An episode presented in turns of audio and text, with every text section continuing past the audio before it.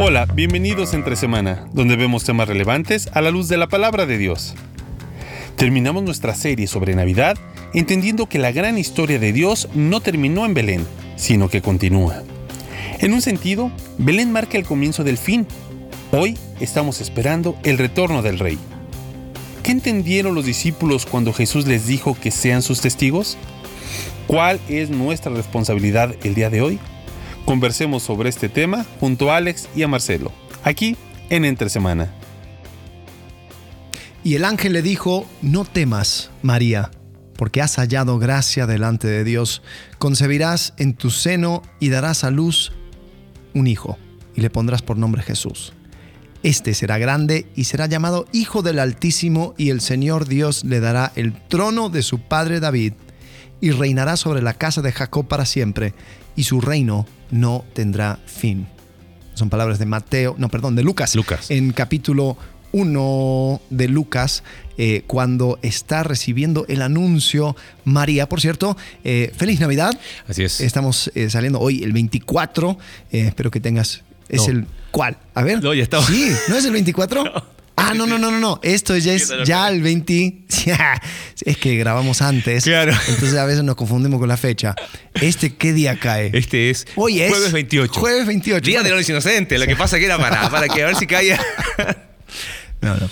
Eh, pero bueno, sigamos. El tema es, eh, es un anuncio medio raro, ¿no? El Sí. hecho de que, o sea, todos sabemos, ¿no? Eh, eh, María, ¿sabías qué? ¿No? Y, y todo tiene que ver con Jesús muriendo, eh, con Jesús eh, siendo, o sea, con sus discípulos y metiendo el dedo en los ojos de las autoridades y todo lo demás. Pero cuando, cuando Gabriel hace el anuncio a María, es un anuncio de reino. Sí. Es Y- un anuncio eh, acerca de eh, lo nuevo que está siendo inaugurado. Y, y reino es un concepto que no es nuevo tampoco para ellos, pero la naturaleza de este reino tiene dimensiones nuevas. Porque reino es un tema de toda la Biblia. y, y aquí es donde, sí, nos vamos a meter en temas, eh, ¿cómo lo podemos llamar? No sé si complicado es la palabra, pero, pero sí nos estamos metiendo en la pata de los caballos, porque a veces con esto, no, pero que esto es Lucas y ahí habla de reino de Dios. En Ajá. Mateo habla de reino de los cielos. Entonces hay dos reinos, hay tres reinos, hay como cuatro reinos y después está el evangelio de la ley, el evangelio de la gracia, el evangelio del reino, el evangelio del reino de los cielos. Y es como que según la, el, ¿cómo se llama? La escuela hermenéutica, según de qué tribu eres, Claro. eh, es cómo voy acomodando. Pero en realidad, cuando uno empieza a ver, el, y vamos a colocar un, un- un video eh, cortito de, de cómo, cómo el reino de Dios es el tema que unifica toda la Biblia, uno se da cuenta que en realidad lo que hay es facetas que se van añadiendo por revelación progresiva de qué trata este reino, pero no es que hay uno, dos, tres o cuatro tipos de reinos, ¿no? Eso de que Mateo habla del reino de los cielos y, y Lucas habla del reino de Dios como dos cosas distintas, personalmente creo que es, es un error hermenéutico teológico, ¿no? Eh, pero el lenguaje de reino está en Lucas. Sí, claro. ¿No? Y, y es interesante cómo, cómo ese, ese hilo de, de reino también continúa, porque, o sea, Lucas y Hechos, pues ambos Sí. fueron escritos por Lucas, algunos hasta llaman los dos libros Lucas Hechos, eh, porque es... Hay continuidad. es una- hay una continuidad. Y como vemos en eh, el comienzo de Lucas, el anuncio tiene que ver con un anuncio de reino. Eh, la pregunta que hacen los discípulos al comienzo de Hechos es, oye, eh, ¿restaurarás en este tiempo el reino a Israel? Y es loco esa pregunta, porque cuando uno lee eh, Hechos, desde el, o sea, el capítulo 1, cuando uno lee el, el- el contexto, cuando dice, estimado Teófilo, en mi primer libro me refería a todo lo que Jesús comenzó a hacer, enseñar hasta el día que fue llevado al cielo, luego de darles instrucciones por medio, mira, del Espíritu Santo, los apóstoles que había escogido. Ya en los primeros dos versículos puso el Espíritu Santo como hilo conductor, que también aparece en Lucas, ¿no? Después de padecer la muerte, se presentó dándoles muchas pruebas convincentes de que estaba vivo. Durante 40 días se les apareció y les habló acerca del reino de Dios. Mira, no había prestado atención a este versículo hasta esta semana que estuve estudiando este pasaje, porque digo, ¿por qué, ¿por qué paso 40 días hablando del reino de Dios?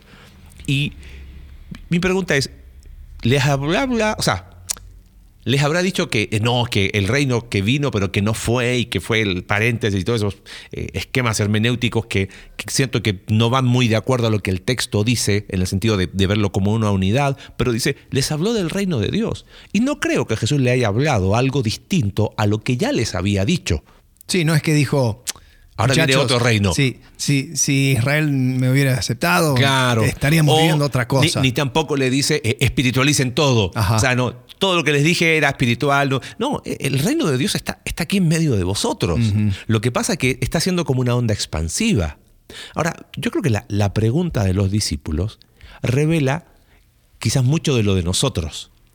Eh, me parece que cuando hablamos a veces del reino de Dios, eh, simplemente pensamos en el futuro cuando el rey va a volver. Y es como que es algo que no tiene ningún impacto en nosotros hoy. ¿No? Y, y sí. es como que, no, el reino de Dios es sí. sí uh -huh. es, esa es una faceta del reino. Del reino de Dios. Quizás sería interesante cómo lo podríamos definir. A mí me gusta una definición eh, que usa Black y McLean que dicen eh, de forma bien sencilla: el reino de Dios es el gobierno de Dios sobre su creación. Si es así, entonces, reino de Dios parte en Génesis, porque Él gobierna sobre su creación y comparte, crea al ser humano a imagen de Él, y ya hemos hablado de esto muchas veces, esta idea de ser representantes de Dios. ¿Son representantes de qué? De su rey.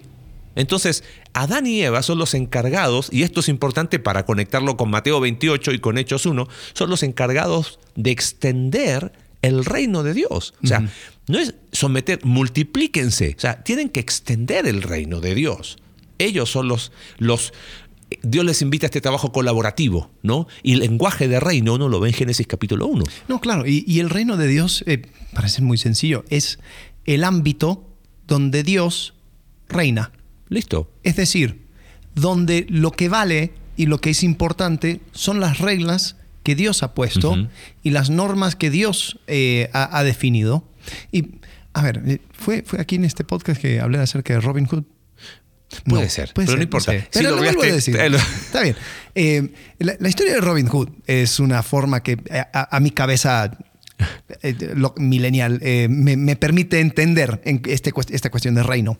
Eh, si se acuerdan la historia de Robin Hood, ¿no? Está eh, este, este hombre que vive en el, en el bosque con, con su banda de gente y, y, y roba de los ricos y da a los pobres. Pero, pero, el tema mayor era que estaba el, el sheriff, ¿no? Uh -huh. y este sheriff era una, un usurpador eh, al trono de eh, el rey, creo que era eh, Richard. Uh -huh. Entonces el rey estaba, estaba lejos, estaba fuera, estaba peleando. él era el rey legítimo, pero en este tiempo había un usurpador que quería que su manera de vivir fuera la legítima y eso hizo que cualquier em, súbdito fiel al rey legítimo se quedaría a las afueras. No, no, no era bienvenido un, un súbdito fiel a eh, el, el, reinado eh, legítimo del el rey Richard. Uh -huh. Por lo tanto, él se, estaba en los bosques, era, era, estaba fuera. Eh, pero en realidad, él estaba siendo fiel al rey que estaba peleando.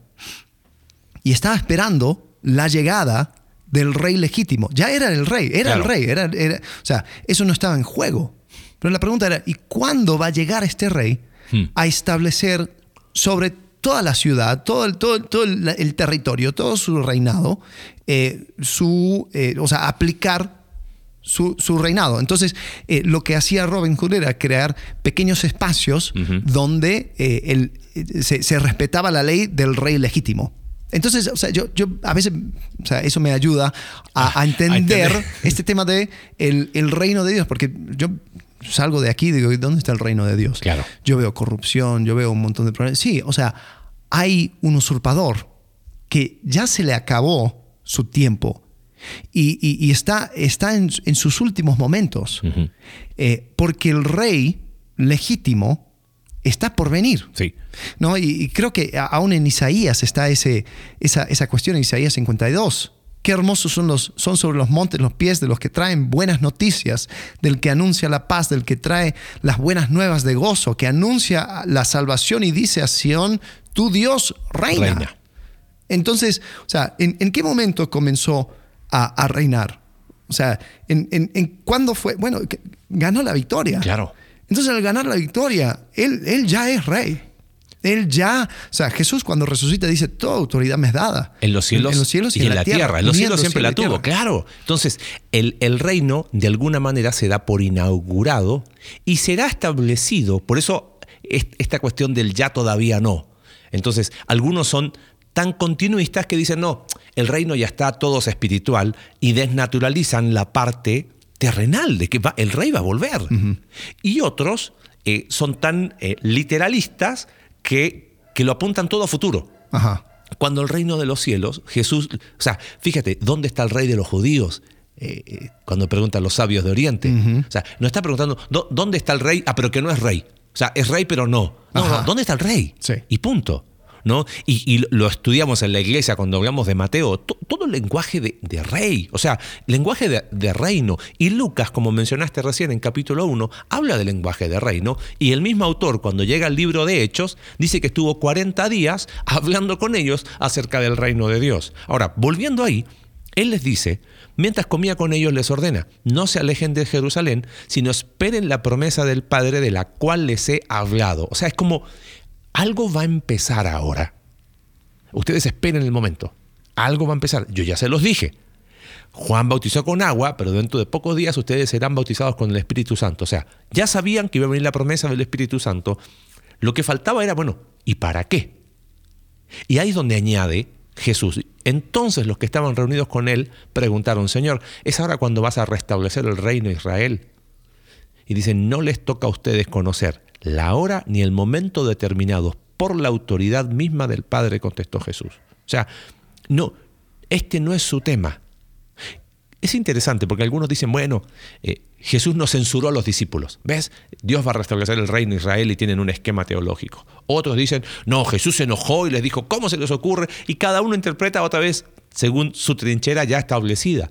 El punto es que Jesús es, dice, hey, me parece que su perspectiva no está del todo ajustada, porque todavía siguen pensando en Israel cuando lo que ustedes van a empezar ahora es a ser testigos o personas que van a extender mi reino, pero fíjate dónde, recibirán, cuando venga el Espíritu Santo sobre ustedes, recibirán poder y serán mis testigos. O sea, la consecuencia de recibir el Espíritu Santo es para ser testigos. No es el Espíritu Santo por el Espíritu Santo. ¿Y testigos dónde? En Jerusalén, claro, el reino de Israel, en toda Judea, eh, en Samaria. Bueno, espera, aquí en eso no me cuadró, ¿no? Y hasta los confines de la tierra. ¿Cómo? ¿Y, no- ¿Y por qué habían preguntado si iba a restablecer el reino de Israel? ¿Y por qué la respuesta de Jesús es trasciende los límites de Israel? ¿No será que los discípulos quizás todavía seguían pensando en una, en una, con una perspectiva muy, eh, ¿cómo sería? Restrictiva. Es como, ah, sí, nos- nosotros solamente, y el libro de Hechos lo demuestra. ¿A, quién le ¿A quién le predicaban? Son los judíos. Hasta que los locos de Antioquía se pusieron a predicarles a los que no eran judíos. Claro. O sea, evidentemente tardaron estos creyentes en entender que el reino de Dios ahora ya no, no, no está circunscrito a una nación, ¿no? Se extiende, no anula a Israel. No estamos diciendo que Israel no existe, que ahora las promesas para Israel no se cumplen, que lo que Dios le prometió a Israel no lo va a cumplir. No, es se extienden, trascienden los límites de la nación de Israel. Y creo que cuando uno lo ve así, entonces uno entiende, ah, Jesús vino, nació, murió, fue sepultado, resucitó, asciende, pero ahora nos, nos encomienda, nos, nos empodera, ¿no? Eh, y creo que ahí es donde me parece que tenemos que empezar a cambiar lenguaje de reino para, para entender que la historia que empezó en Edén no termina en Belén. Correcto. O sea, Sí. eh, eh, sigue hasta, hasta que Él venga. Por eso eh, decías recién, es- de alguna manera, la, la llegada del rey y su posterior ascensión marca el inicio de los últimos tiempos. Esa era la convicción que tenía Pablo. Sí, sí, totalmente. Ahora estamos viviendo bajo eh, el reinado de Jesús y estamos esperando su llegada. Eh. Pero cuando, o sea, el vivir bajo su reinado, claro, me pone en conflicto con el usurpador. Claro. Pero eso no significa que el rey no es rey. Exacto. Entonces, hay- hay- hay- es- ese es el, el ya todavía no. Eh, porque es curioso, ¿no? O sea, eh, nosotros vivimos, por ejemplo, eh, hay una, una época en la historia de Francia que era, eh, eh, lo llamaban, eh, creo que Vichy, eh, que era el, el- el encargado, don- donde Francia fue conquistado por los nazis. Y eh, en ese tiempo, el gobierno, digamos, entre comillas, legítimo de Francia eran personas que estaban alineados con los nazis. Eh, solo que había una resistencia y esa resistencia siempre estaba en las afueras. Cuando llegan los poderes aliados y liberan a Francia, ese gobierno que entre comillas era, era legítimo, pero puesto por los nazis, ahora, ahora ellos son las personas que son los... eh, eh, la- la- la- las personas que están a las afueras, las personas que no, que, que- que tienen que correr por su vida. o, sea, y, o sea, todo cambió eh, de- de- de un momento para el otro.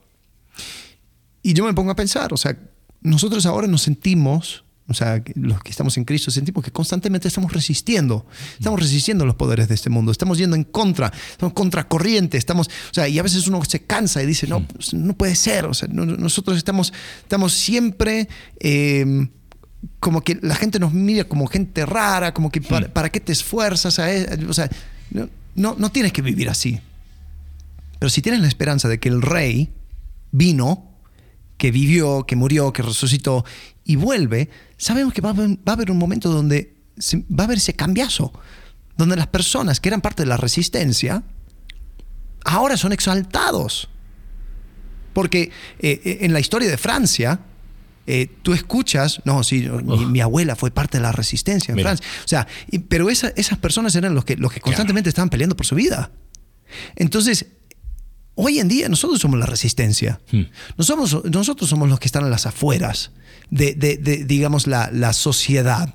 Pero es porque hoy en día los poderes de este mundo eh, están, están bajo un usurpador. Y bueno, ¿y, y no sientes que quizás cometemos el mismo error de los discípulos de Hechos capítulo 1? Señor, porque me quedé pensando mientras te escuchaba que esas personas que fueron a esa resistencia miraban sus circunstancias, pero la creencia de reconocer o de ser fieles y leales al verdadero rey les daba perspectiva, ¿correcto? Ahora, quieras o no, llegó el rey, eh, hizo los milagros, murió, resucitó, ascendió, buenísimo, perfecto. Pero Lucas 24, que vendría a ser el, el anterior a Hechos 1, dice que estaban muertos de miedo encerrados en Jerusalén. Claro. Eh, y cuando él se le aparece eh, y les dice, eh, paz, paz a vosotros, está en, en Lucas eh, 24 del 36 en adelante, paz a vosotros, verso 37, entonces espantados y atemorizados pensaban que veían un espíritu. Dice, ¿por qué estáis turbados? Y miren lo que les dice, y vienen a vuestro corazón estos pensamientos. O sea, ¿por qué se asustan tanto? ¿Por qué tienen tantas dudas? ¿no? Eh, y, y miren, yo soy, les dice. Y otra vez dice, quédense en Jerusalén. O sea, ¿no sientes que detrás de la pregunta, Señor, restaurarás el, restaurarás el, o restablecerás el reino a Israel en este tiempo? Era como, ok, Señor, todo bien, pero los romanos siguen acá, Ajá. las cosas no han cambiado, Sí. Eh, el templo sigue siendo este, eh, este desastre de sacerdocio que hay, los fariseos siguen siendo el desastre de lo que son, y es como que, ¿en serio vas a, vas a arreglar este? Es como si lo pudiésemos traducir en términos más esenciales o más, más sencillos, es, vas a arreglar este caos hoy. Y es como que a veces hacemos lo mismo y ahí es donde no tenemos esa mentalidad eh, donde, de reino, donde el reino de Dios deja de ser una cuestión de discusión teológica y tiene un impacto práctico en mi vida, porque es como, sí, pero, pero acá estamos como derrotados, soy, soy cristiano, esperando que venga Jesús a arreglar todo este lío, y es como que, ¿y qué, y qué haces mientras tanto? Y espero, espero que Él me rescate, espero que Él me lleve, Claro. tengo cero responsabilidad de hacer algo porque como yo no puedo hacer nada, el rey no ha arreglado este caos todavía, pero yo sé que va a volver un día. Entonces, ese concepto de últimos tiempos y de expectativa y de mentalidad de reino Eso fue lo que hizo que los discípulos pasaran de estar, de estar atemorizados a dar su vida por esto. Ellos entendieron que era puesto en sus manos la misma responsabilidad que fue puesto en Adán y Eva. Pero ahora es porque estamos en Cristo, ¿no? Cristo es el postrer Adán, dice el libro de Romanos. Ahora, y los que estamos en Cristo, ¿qué responsabilidad tenemos? Bueno, Cristo viene, inaugura su reino y dice, voy a volver a establecerlo. Mientras ustedes, ¿qué hacen acá? Viven con esa mentalidad de que van extendiendo el reino. Y creo que eso es ser testigos. Es como que la palabra testigos, como que no, no, no sé si le, tomamos el, el, peso de lo que eso implica. O sea, y tiene que ver con la obra del Espíritu Santo. Y ahí es donde uno empieza a tener ese... O sea, creo que la pregunta de los discípulos, me quedé pensando, es quizás la pregunta que yo hago muchas veces. Hmm. Eh, o sea, vemos Navidad, Dios con nosotros, qué lindo la historia de la redención, me encanta eh, la gran historia que vimos en el primer episodio, este, después las expectativas que, que, hablábamos en el segundo, Dios con nosotros, y ahora, bueno, y ahora esperar que, este, es que el rey se fue. Eh, va a volver en algún momento y aquí estoy y, y no hago nada y cero impacto en mi vida. Y me quedo cruzado de brazos en una, en vez de tener una espera perseverante, una paciencia perseverante, que es lo que les dice Juan a los lectores de Apocalipsis, tengo una, ¿qué, sería? Una, una, desilusión pasiva, una, como no sé si desilusión, pero es como, no, es la palabra desilusión, es como una... Un parálisis, estoy, estoy eh, inactivo, estoy, bueno, esperando. Un conformismo, así, sí. ajá, sí, es que, pero él, él, lo va a arreglar, va a llegar y listo, no es problema mío, que no, me hago tanto lío yo. Sí, sí, sí, sí. Y, y, bueno, mientras hablaba también escucha, pensaba, o sea, ¿y esto qué tiene que ver con Navidad? y, y, creo que la Navidad, o sea, a ver, quizás la pregunta es, ¿cuándo fue que Jesús fue hecho rey? Mm.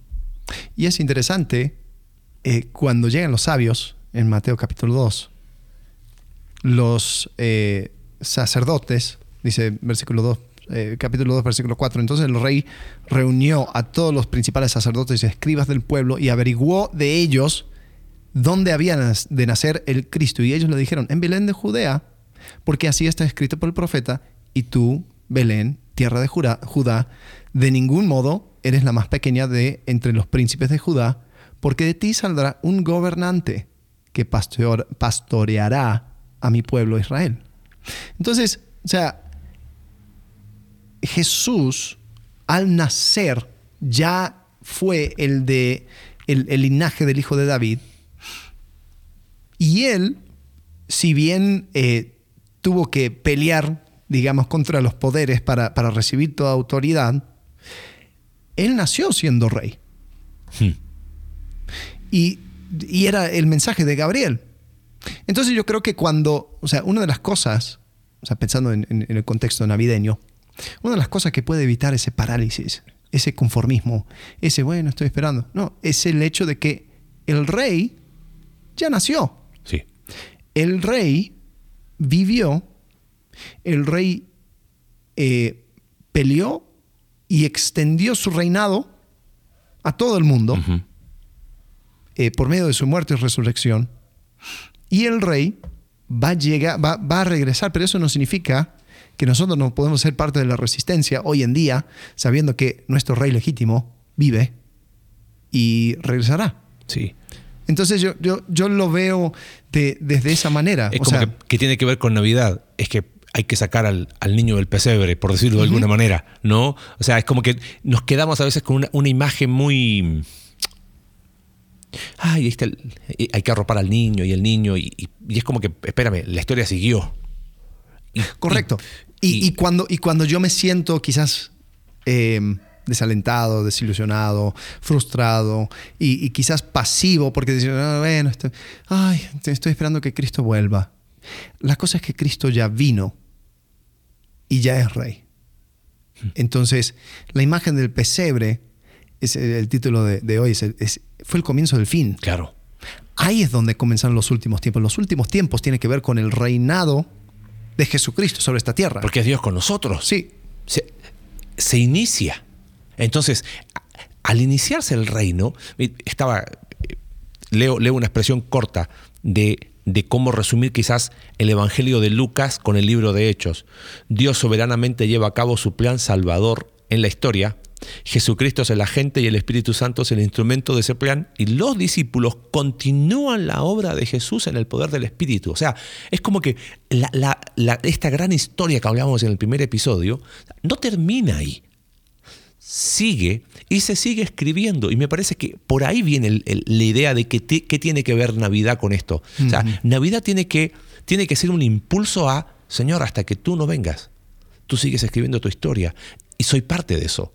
Señor, hasta que tú no vuelvas, eh, mi responsabilidad es seguir no solamente fiel a ti en mi corazón o en mi mente, sino en mis hechos, en mi forma de vivir. Y como iglesia, ir extendiendo ese, ese reino y decir, hey, nosotros reconocemos solo una lealtad, como lo fue en la iglesia primitiva. Entonces, lejos de ser una historia que simplemente recordamos o contemplamos una vez al año, debería ser una historia que constantemente nos inspire, porque la llegada del Mesías, la Navidad, es el, es el ¿cómo le llamaste? El, comienzo del, fin, sí. ¿no? O sea, es como de ahora en más, y cuando Pablo cachó eso, el tipo estaba loco, decía, es más, por la necesidad que apremia que todos sean como yo y, van a venir y estamos en eso. Y él, vivía como consciente de que Cristo iba a volver pronto. Eso cambió su forma de pensar, lejos de la especulación de si, había interpretado bien o mal eh, las profecías, eh, tiene que ver con la expectativa mesiánica. Yo vivo consciente de que cada día que pasa es un día más cerca del retorno del rey. Y eso afecta. Sí. Sí, sí, sí. Y, es interesante, ¿no? Porque uno puede mirar eh, la venida de Jesús y ver todo el tiempo que ha pasado. O sea, porque como tú dices, ¿no? había esa, expectativa de que no, en cualquier momento va a venir. Los, de Jerusalén decían, vendían todas sus cosas y lo ponían en los pies de los apóstoles y había esa expectativa, ¿no?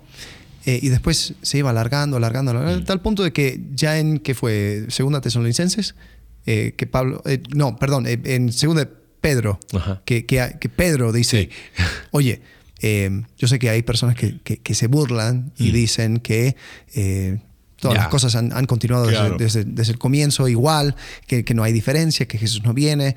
Dice, no, no, no, no, te confundas. esto, es, esto es gracia de Dios, mm. porque Él está esperando que, más personas puedan escuchar. Y yo me pongo a pensar, ¿cuándo es el momento que una persona esté cara a cara con el rey? Hmm.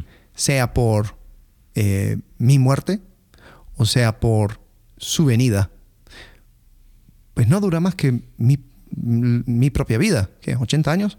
Hmm. O sea, eso es lo máximo que uno puede, tenga que esperar para ver al rey. Sí, va a haber un momento donde él va a regresar, eh, y, los de esa generación pues, van a tener que esperar más, ah, menos. Pero nosotros, o sea, se acaba nuestra vida y ya estamos en presencia del rey. Entonces, o sea, no lo veamos como algo que está como muy, muy, muy en el futuro, algo que nunca vamos a, vamos a experimentar. Si tú pusiste tu fe en Jesucristo, pues solamente estás a distancia de tu propia vida. Hmm. Porque al final de eso, ahí vas a estar en presencia del Rey. Y eso, es, eso debería cambiar nuestra forma de pensar. Así que bueno, terminamos esta, esta serie de navideña este, con, con, una reflexión. Bueno, estamos ya, dijimos, eh, por terminar año, este, pero, pero creo que a mí me ayudó mucho a constantemente ir un poquito más allá. ¿no? Mm. Eh, eh, decíamos en el primer episodio, que eh, cuando llega Navidad viene la típica y en redes sociales yo, yo no, no celebro a, ¿cómo es? Eh, Santa Claus, eh, ¿cómo es? Papá Noel, ¿cómo se le llama acá? Ya se me olvida. En Chile es viejito pascuero, qué raro, es el ah, nombre más raro que puede haber. en otro episodio contaremos, pero le dicen viejito pascuero. Este, ah, y es como que nos hacemos los espirituales hablando en contra de, de algo que es simplemente una celebración humana, ¿no? Que sí es redimible, sí, sí, no, ahí podemos, es otro tema, pero es como que nos hacemos los super espirituales yendo a Belén. Nos hacemos los super espirituales con el pesebre y el nacimiento. Y es como que ah, personalmente mi, ah, eh, esta serie ha sido un recordatorio de ir un poquito más allá. Y, de ver esto como, como algo mucho más grande que esa historia. Y quizás en, vez de estar publicando en redes sociales que, yo celebro a Jesús, no celebro la Navidad, y, eh, creo que es la oportunidad de, Señor, por, por medio de la fe en tu Hijo, me das el privilegio de ser algo mucho más grande, de ser, parte de algo mucho más grande. Los problemas se, ven con otra perspectiva, eh, los planes toman otro color y, la vida toma aún un sabor distinto, se, se disfruta con una...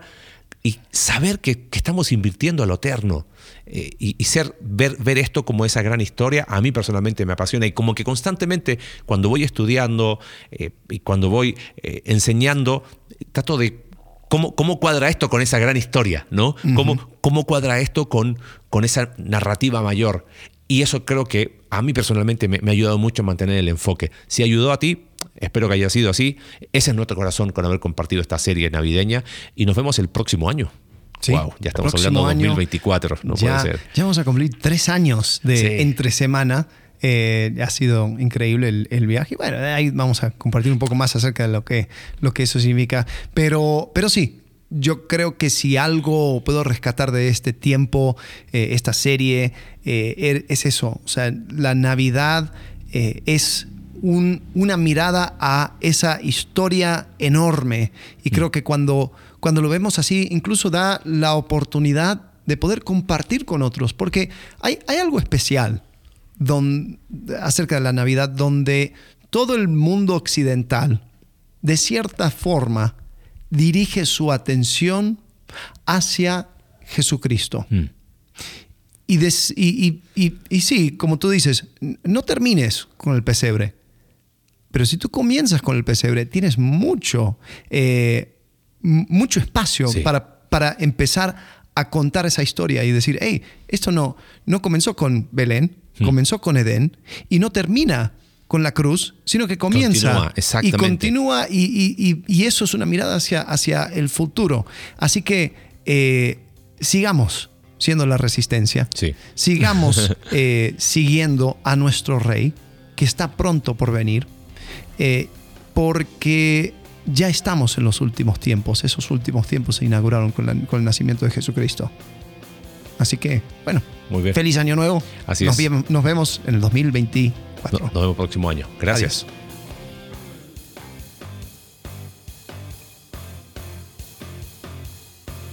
Gracias por acompañarnos en un capítulo más de Entre Semana. Recuerda que puedes seguirnos a través de nuestra página web icv.mx diagonal entre semana y puedes enviarnos tus preguntas a entresemana.icv.mx y en Twitter entre semana CV. Ayúdanos a difundir este contenido dejándonos tu valoración en tu aplicación de podcast favorita.